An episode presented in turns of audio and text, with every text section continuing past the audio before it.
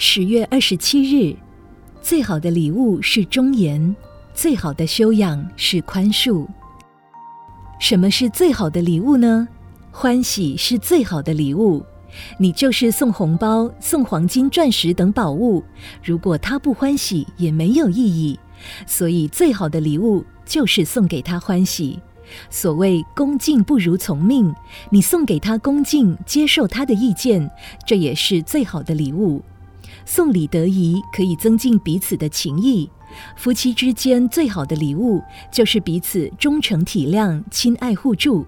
父母送给儿女最好的礼物，就是栽培他受教育，培养他健全的人生观，让他习得各种立身处世的技能与知识。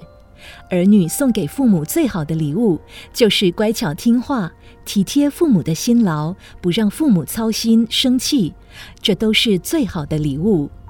一般人习惯在逢年过节、生日、结婚纪念日，或是新居落成、榜上提名、升官发财等特殊喜庆的日子送礼。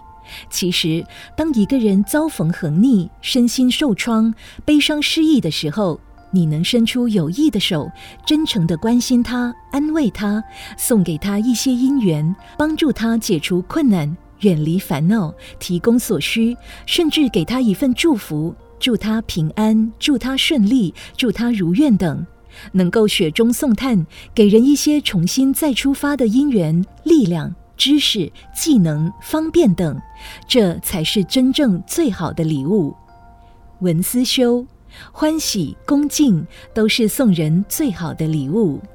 每日同一时段与您相约有声书香。